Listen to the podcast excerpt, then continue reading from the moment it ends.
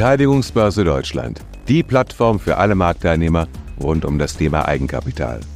Erfahren Sie von den Besten der Branche, wie Unternehmensbeteiligungen heute professionell umgesetzt werden.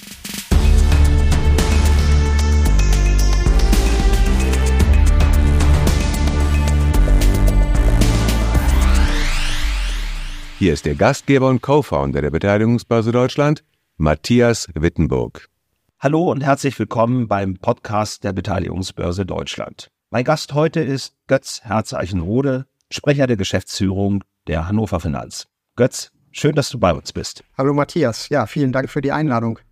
Götz, ähm, ein Stück weit ist es wahrscheinlich die berühmten Eulen nach Athen zu tragen, dich in der deutschen Private Equity Szene vorstellen zu wollen. Aber ich würde dich trotzdem bitten, für die ganz wenigen da draußen, die dich noch nicht kennen, sagst du noch mal zwei Sätze über dich. Ja, gerne. Mein Name ist jetzt bekannt, Götz Herz Eichenrode. Ich bin Sprecher der Geschäftsführung und auch ähm, Mitgesellschafter wesentlicher der Hannover Finanz. Wir sind eine mittelständische Beteiligungsgesellschaft, die ähm, familiäre Wurzeln hat.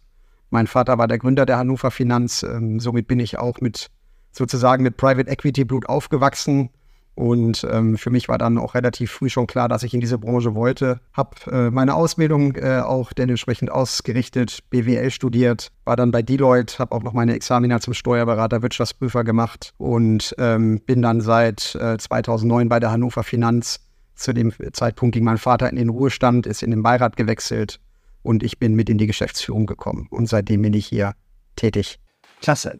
Familiennachfolge innerhalb von Finanzinstitutionen, allemal außerhalb von Banken, das ist ja was ganz Spezielles. Also ich wüsste gar nicht, ob mir spontan überhaupt ein weiteres Beispiel einfällt. Bevor wir gleich zur HF selber kommen, ganz subjektiv mal, wie war es für dich? War das relativ frühzeitig vorbestimmt, auch für dich persönlich, dass du mal in die ja nicht ganz kleinen Fußstapfen deines Vaters treten würdest? Oder habt ihr eine Vereinbarung gehabt, der Kleine guckt sich das erstmal an und dann darf er eines Tages selbst entscheiden. Ja, so ähnlich war es wahrscheinlich. ähm, vielleicht wurde ich gelenkt, ein bisschen gelenkt durch meinen Vater. Ich habe es aber vielleicht auch gar nicht so mitbekommen, denn ich würde selbstbewusst sagen, ich habe meine eigenen Entscheidungen getroffen. Ähm, es war auch niemals so 100% klar, dass ich hier die Nachfolge antreten werde bei der Hannover Finanz. Ähm, man muss dazu wissen, dass bei der Hannover Finanz ja nicht nur ähm, wir als Familie oder mein Vater der Gesellschafter war, sondern wir sind ein Minderheitsgesellschafter. Es gibt dann noch mehrere Versicherungskonzerne, die hier im Wesentlichen Mitgesellschafter sind. Ähm, von daher könnten wir das jetzt auch nicht frei entscheiden, dass ich hier einfach zur Hannover Finanz komme. Und somit habe ich dann ähm, letztendlich auch meinen Berufsweg so ausgerichtet, dass ich erstmal geguckt habe, dass ich selbstständig hier weiterkomme und mich entwickeln kann.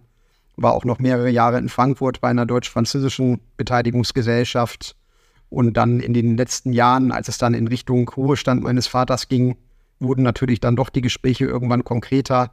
Ähm, aber auch da wurde tatsächlich mit einem sehr professionellen Suchprozess, auch mit ähm, Personalberater und Assessments und ich musste auch die Runde bei unseren Gesellschaftern machen, ähm, dann doch auch akribisch ausgewählt und nicht nur dadurch, dass es jetzt durch mein Blut gegeben war sozusagen.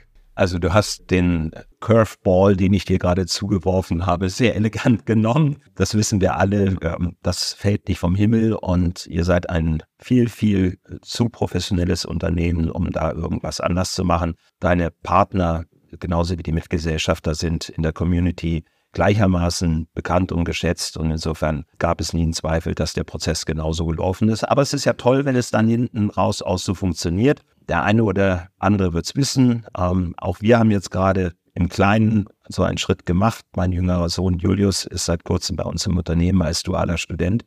Erfahrung und insofern, ja, tauschen wir uns zu dem Thema vielleicht irgendwann nochmal aus, Götz. Sehr gerne, genau. Götz, lass uns zur Hannover Finanz kommen. Ihr seid, du hast es schon gesagt, eine langjährig etablierte Beteiligungsgesellschaft hier in Deutschland, Fokus Mittelstand. Interessant ist, und das muss man nicht unbedingt wissen, ihr habt mal angefangen mit Minderheiten, seid dann eher in die Mehrheiten und Komplettübernahmen gegangen und zuletzt wieder ein Stück weit auch als Minderheitsinvestor tätig geworden. Wie kam es zu dieser Reise, nenne ich es mal? Ja, äh, sehr gerne. Man muss dazu wissen, äh, wir wurden 1979 gegründet, ähm, sind somit hier auch eine der ältesten Beteiligungsgesellschaften zumindest derer, die es noch gibt auf dem Markt.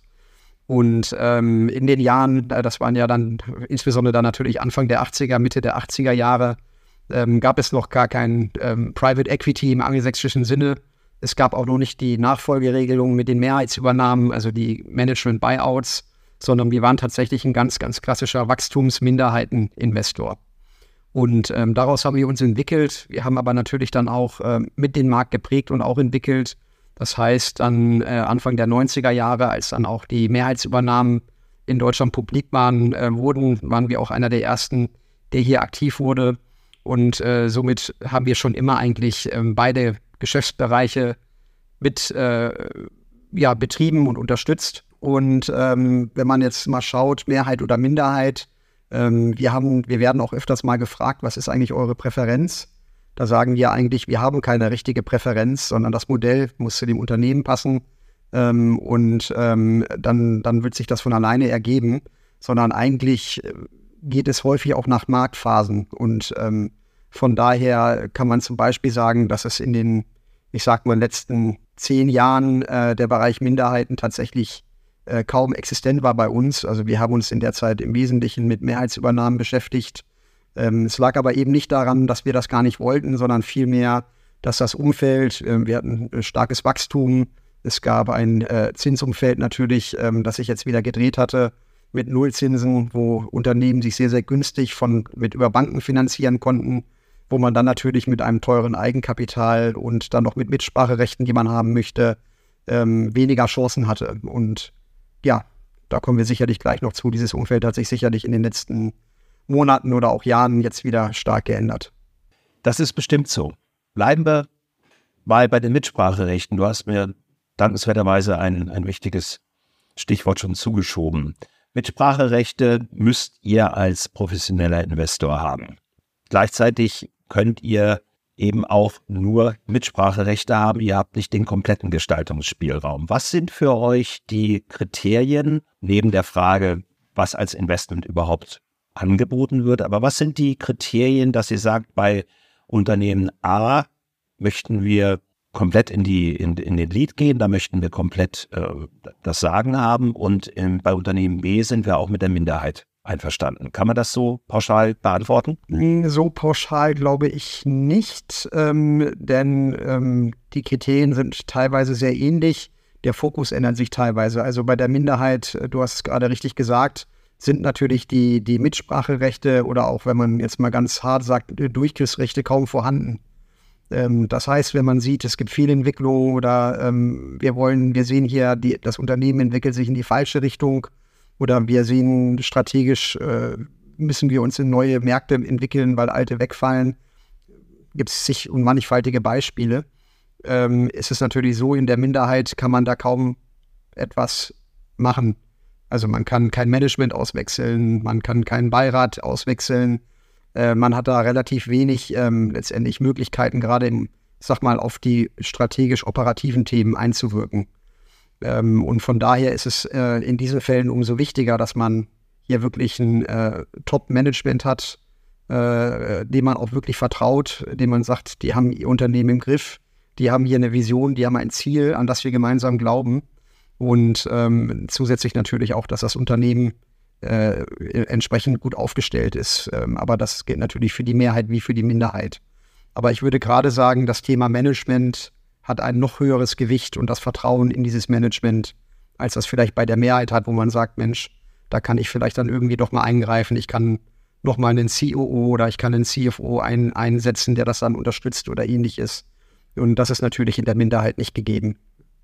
Ganz klar. Also das Motto We invest in jockeys, not in horses hat hier sicherlich nochmal eine höhere Bedeutung. Ne? Ganz genau. Ja, das ist hier extrem wichtig. Und habt ihr trotzdem Mitspracherechte, die wollt ihr auch wahrnehmen? Das ist ja aus Sicht des Unternehmens im Regelfall, das muss ja gar nicht negativ konnotiert sein. Ganz im Gegenteil, das ist ja aus Sicht des Unternehmens was sehr Positives, einen professionellen Partner dabei zu haben. Diese Minderheitsrechte, diese Mitspracherechte nehmt ihr typischerweise wahrscheinlich über eine Beiratrolle wahr, oder? Äh, genau, das nehmen wir über eine Beiratsrolle wahr, ähm, aber natürlich auch direkt über Gesellschaftsrechte, die man ähm, vielleicht eingeräumt bekommt. Und ähm, da muss man sich natürlich auch wohlfühlen. Und ähm, ich glaube, das ist dann auch eine Besonderheit. Man sieht ja auch in unserem Umfeld, es gibt eigentlich gar nicht so viele Investoren, die Minderheiten machen. Zumindest auch Minderheiten, wie wir sie verstehen. Denn ähm, viele unserer Wettbewerber und auch größere Wettbewerber, die machen zwar eine Minderheit, aber die lassen sich dabei teilweise Rechte geben, die fast einer Mehrheit entsprechen. Ähm, und ähm, da ticken wir halt anders. Wir sehen uns hier als den Partner des Mittelstandes und äh, sagen, wir fühlen uns hier auch durchaus wohl in der Rolle ähm, des Beifahrers, wenn man das mal so nennen darf. Und ähm, ähm, brauchen hier nicht auf das Gas oder auf die Bremse drücken, sondern das Vertrauen ist eben einfach da. Wir haben den heutigen Call genannt, überschrieben so ein bisschen mit äh, die Renaissance der Minderheitsbeteiligung. Bei euch ganz konkret in der Unternehmenshistorie so hinterlegt. Wir haben schon drüber gesprochen. Aber ich weiß, dass du diesen Begriff zuletzt auch anderswo genutzt hast und eine solche Renaissance beobachtest. Was sind aus deiner Sicht die wesentlichen Gründe, warum du von einer Renaissance sprechen magst? Und was ist natürlich die Vermutung, und das ist die Anschlussfrage, wie lange diese Renaissance dauern kann und was da die treibenden Kräfte sind. Aber fangen wir erst mal an. Du siehst hier eine Renaissance. Wo kommt das her, deiner Meinung nach? Genau. Ähm, vielleicht nochmal zur Historie, weil das, das nennen wir natürlich immer wieder gern, haben wir auch eben tatsächlich schon in der Vergangenheit immer wieder tolle Minderheiten gemacht und unterstützt. Wir haben äh, Vielmann oder auch die Firma Rossmann viele, viele Jahre als Minderheitsgesellschafter unterstützt. Und ähm, Minderheiten kommen ja häufig in zwei Situationen zum Tragen. Zum einen, wenn ein Unternehmen sehr, sehr stark am Wachsen ist und es möchte weiter expandieren, sei es jetzt organisches Wachstum oder aber auch durch anorganisches Wachstum, sprich durch Zukäufe ähm, und das Geld, äh, das Unternehmen dafür noch mehr Geld braucht. Ähm, das ist der eine Case. Und der andere ist ähm, meistens ein bisschen vielschichtiger.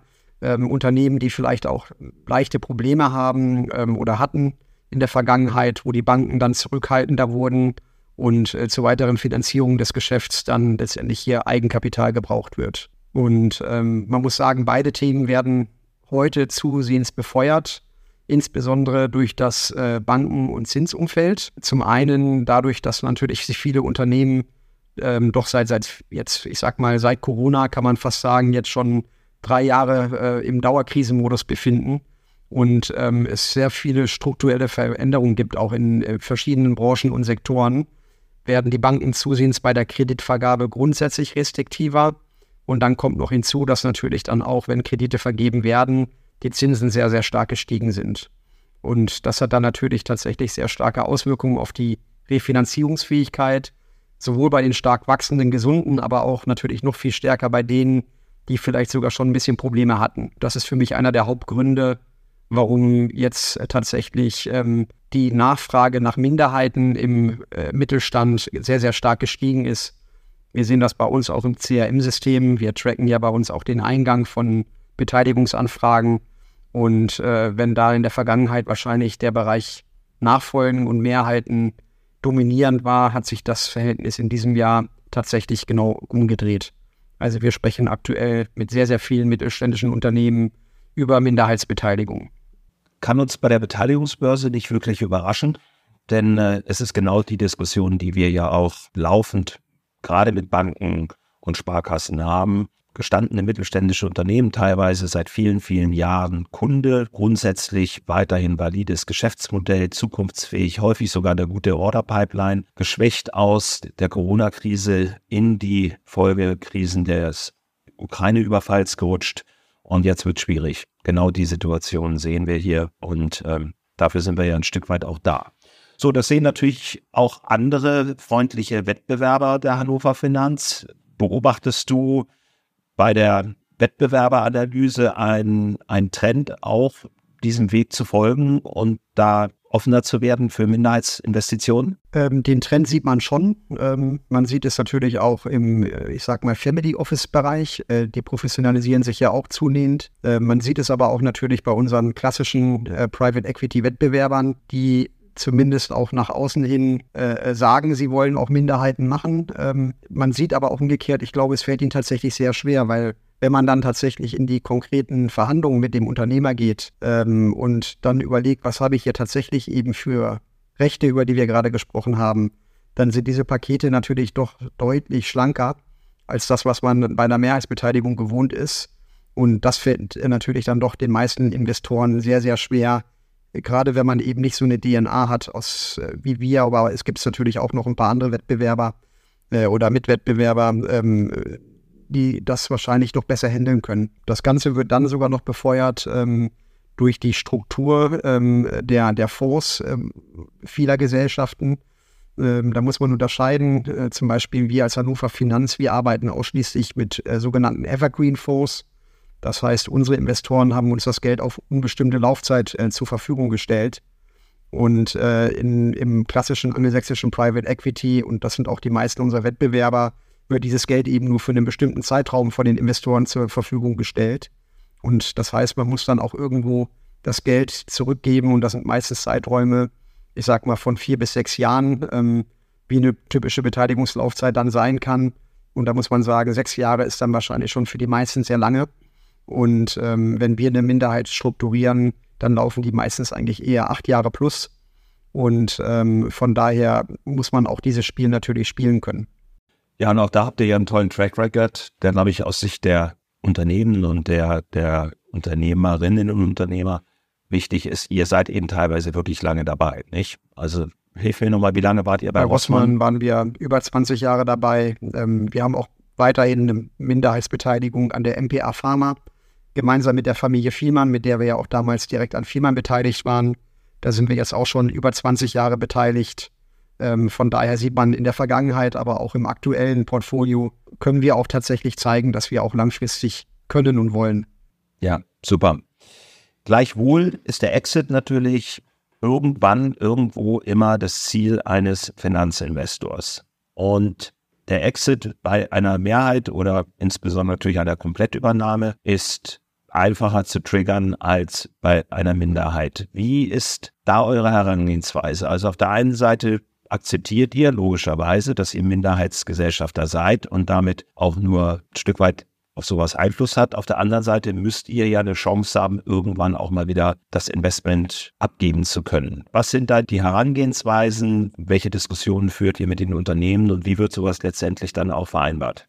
Ich sag mal, das ist mal vom Grundsatz sehr vielschichtig, ähm, aber man kann eigentlich sagen, dass in den meisten Fällen, wo wir Minderheitsbeteiligungen eingehen, wir auch den Alteigentümern oder auch Mehrheitsgesellschaftern ähm, die Möglichkeit geben, dass sie ihr Unternehmen zurückkaufen können. Das äh, heißt aber auch letztendlich, dass so eine Beteiligung ganz anders strukturiert und auch verhandelt wird. Und äh, das macht auch zum Beispiel im MA-Markt ähm, im klassischen so eine die Vergleichbarkeit bei Minderheiten äh, auch zwischen Angeboten sehr unterschiedlich wirken lassen.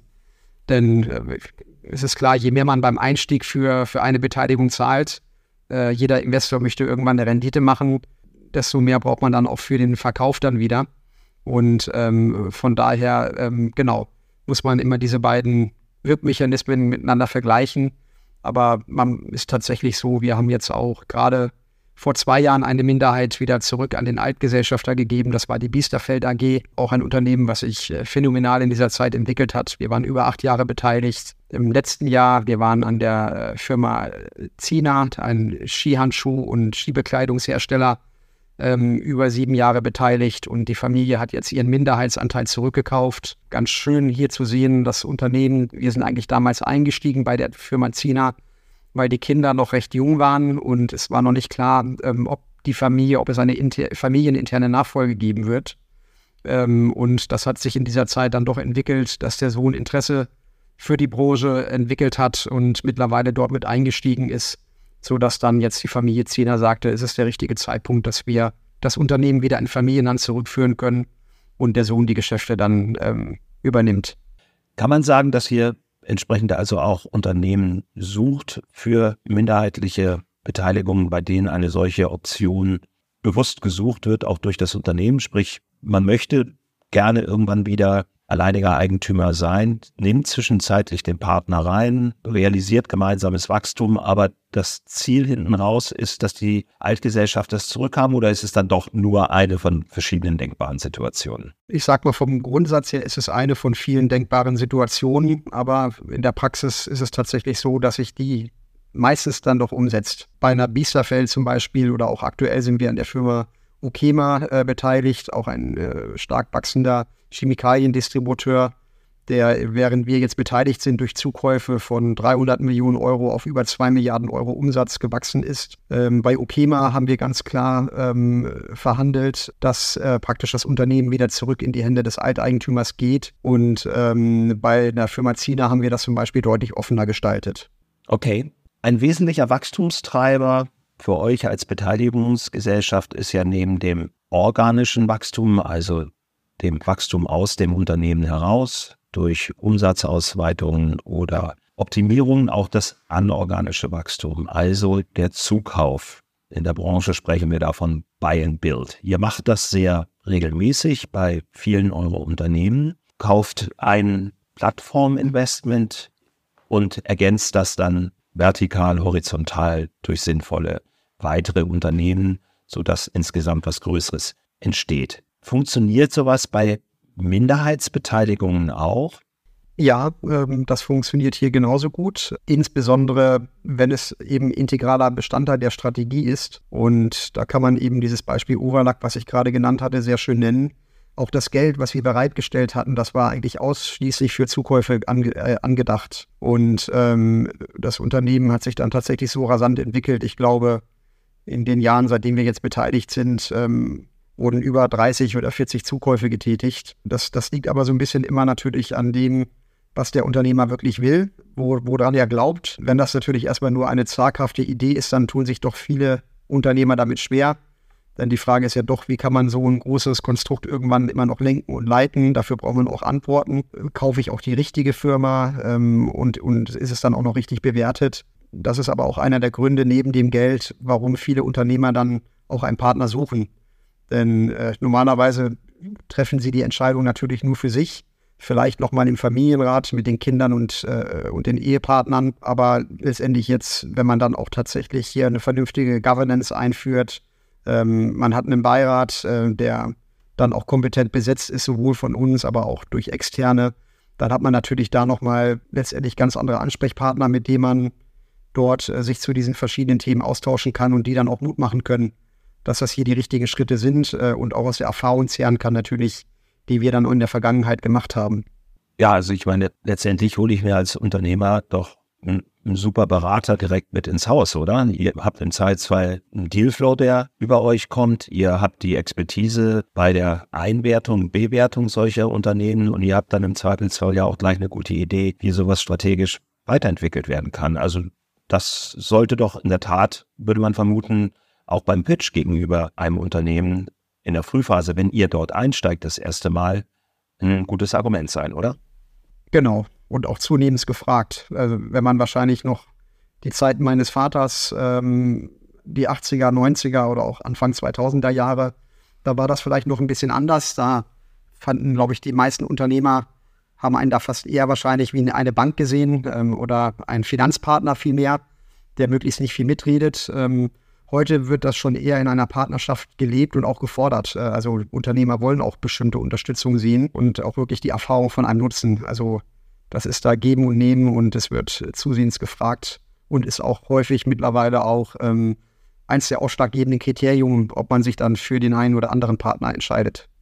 Siehst du da sowas wie einen Generationswechsel auch auf Seiten der Unternehmen, dass möglicherweise nachfolgende Generationen durch entsprechende Business Schools und anderes ein Stück weit auch geprägt offener vielleicht sind, als es noch die Generation davor war? Sicherlich, das, das kommt hinzu. Ähm, ist ja schon bei mir, wenn ich gefragt wurde, was mache ich anders als mein Vater, äh, da muss man sagen, ich überspitze jetzt ein bisschen, aber mein Vater war sicherlich auch noch die Generation ähm, äh, der Sonnenkönige, ähm, die letztendlich alle Entscheidungen getroffen haben. Und die Kollegen äh, haben ihm zugearbeitet, aber zum Schluss hat er dann den Daumen hoch oder runter gemacht.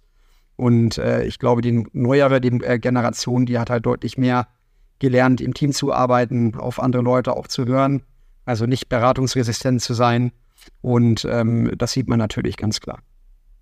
Es gab mal einen Bundesminister, der den Unterschied zwischen einem Hedgefonds und einem Private Equity Investor nicht so richtig kannte. Und seitdem hängt euch der Begriff Heuschrecke an, obwohl besagter Minister damals irgendwelche Hedgefonds meinte und aber das alles durcheinander geworfen hat. Jenseits dieses Labels, das äh, natürlich Unsinn ist, was sind nennen wir es mal ruhig, Sorgen, die euch begegnen, vielleicht etwas freundlicher formuliert, Bedenken oder Fragen auf Seiten von Unternehmern, wenn sie vor der Frage stehen, hole ich jetzt die Hannover Finanz als Beteiligungsgesellschaft rein oder hole ich zum Beispiel als strategische Partner rein?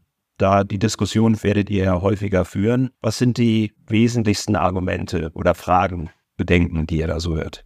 Also ich glaube tatsächlich, die besagte Heuschreckendebatte ähm, hat unserer Branche nicht gut getan damals. Das ist ganz klar, ähm, weil auch tatsächlich viele Begrifflichkeiten durcheinander geworfen wurden. Ich glaube aber auch, dass auch das die neuen Generationen, die auch mittlerweile mit Private Equity und internationaler Ausbildung ähm, groß geworden sind, ähm, da deutlich weniger Vorbehalte haben.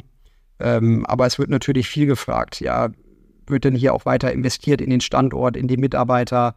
Denn das kam ja damals aus dieser Diskussion hoch. Die Heuschrecken, die dann die Unternehmen ausbluten lassen, nur noch optimieren und dann gleich wieder verkaufen wollen oder auch äh, bestenfalls zerschlagen. Das sind natürlich viele Bedenken.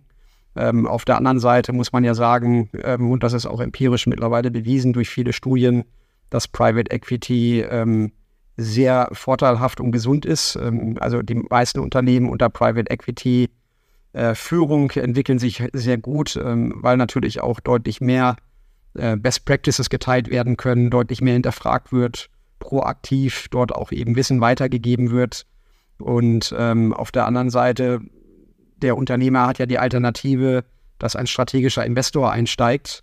Da stellen sich natürlich auch immer sehr viele Fragen ähm, letztendlich. Da ist ja noch viel wichtiger, was passiert eigentlich mit dem Namen des Unternehmens, was passiert mit dem Standort, und ähm, man sagte immer so schön, zum Schluss will der Unternehmer immer noch, auch wenn er sein Unternehmen verkauft hat, beruhigt zum Bäcker gehen können und nicht blöd angeguckt werden dabei. Letztendlich dieses Vertrauen muss man aufbauen, dass man da wirklich auch entsprechend mit der Verantwortung für dieses Unternehmen umgeht und dort kein Schindluder treiben möchte. Also ich glaube, da hat sich zum Glück auch eine Menge getan. Also ich habe jetzt mit dem Begriff Heuschrecke echt nochmal in die Klamottenkiste gegriffen. Tatsächlich habe ich ihn selbst auch schon ganz schön lange nicht mehr gehört. Damals war es völlig unnötiger Kollateralschaden.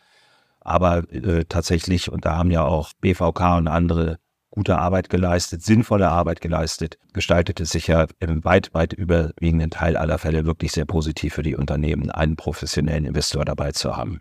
Jetzt, bevor wir langsam auf die Zielgerade einlegen, nochmal ein anderes Thema, denn Manche einer wird es wissen, die meisten nicht. Du bist zusammen mit deiner Schwester Julia über euer Family Office auch an der Beteiligungsbörse Deutschland, also an unserem Unternehmen beteiligt.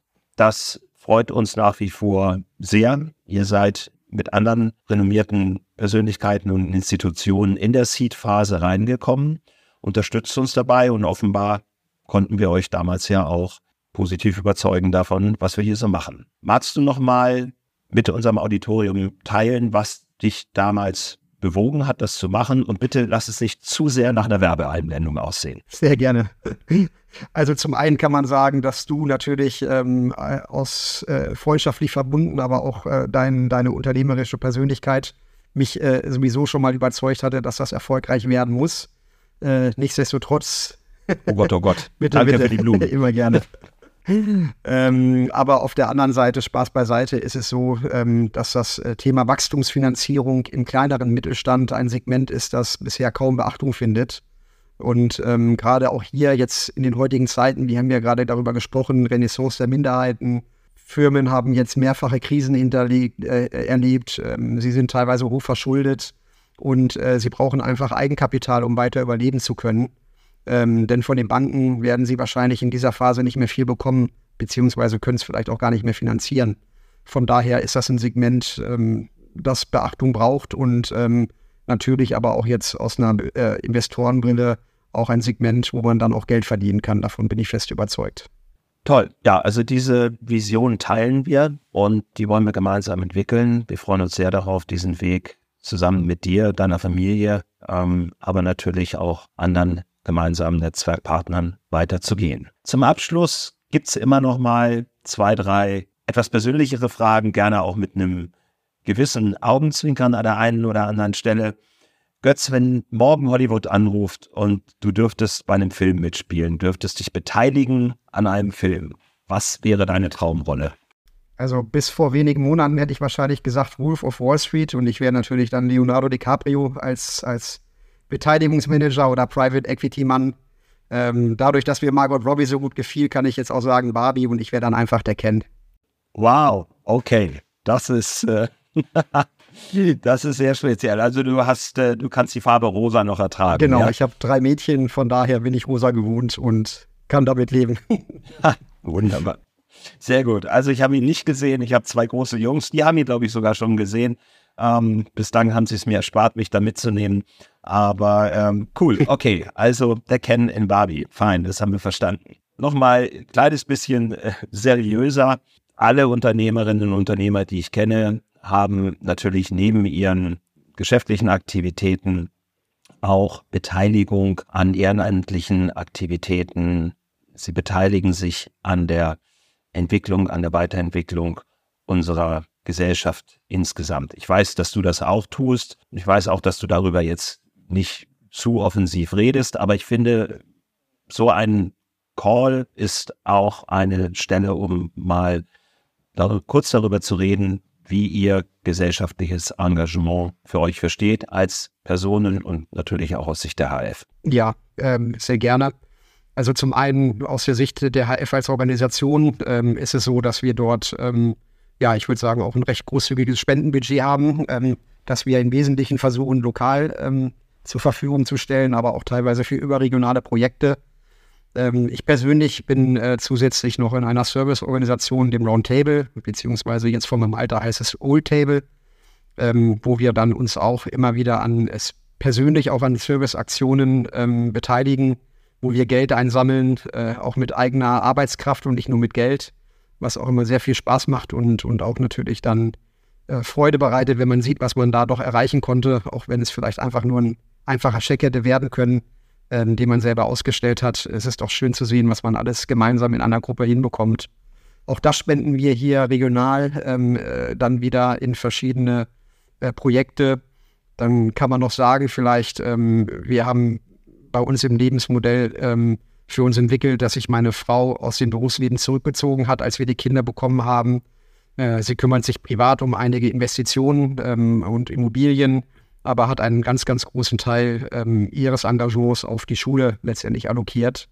Und ähm, auch da muss man immer wieder unterstützen, äh, sowohl als Lesemutti für Kinder, die eben nicht privilegiert sind, ähm, aber auch natürlich ähm, über die gesamten Vereinigungen und auch äh, dort letztendlich Spendenvereinigungen und ähnlichen ähm, da sieht man auch immer, dass das Engagement doch sehr begrenzt ist. Und da bin ich auch sehr stolz drauf, dass wir das machen oder auch uns auch leisten können. Toll. Dem ist nichts hinzuzufügen. Das ist ein tolles Engagement und wir wünschen euch weiter viel Freude und Erfolg bei diesem Engagement, denn es ist einfach wahnsinnig wichtig. Ja, Götz, ich danke dir sehr herzlich für ähm, das heutige Gespräch, die Renaissance der Minderheitsbeteiligung an einem Paradebeispiel, nämlich der Hannover Finanz. Ihr habt selber diesen Spannungsbogen im Laufe der Zeit äh, geschlagen. Wir haben gelernt, dass äh, einem nichts in den Schoß fällt, selbst wenn man der Sohn des Firmengründers ist, will das alles hart erarbeitet sein.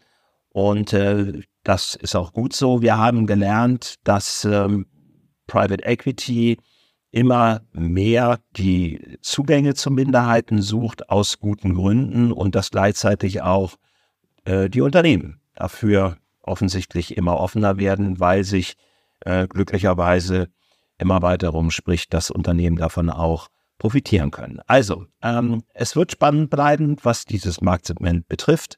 Wir bleiben ohnehin dazu im Austausch. Ich ähm, danke dir nochmal sehr herzlich, dass du heute dabei warst freue mich äh, auf die nächste Folge mit weiteren spannenden Gästen und äh, sage für heute, wie in Hamburg immer, Tschüss. Tschüss, Götz. Vielen Dank. Es hat mir sehr viel Spaß gemacht, Matthias.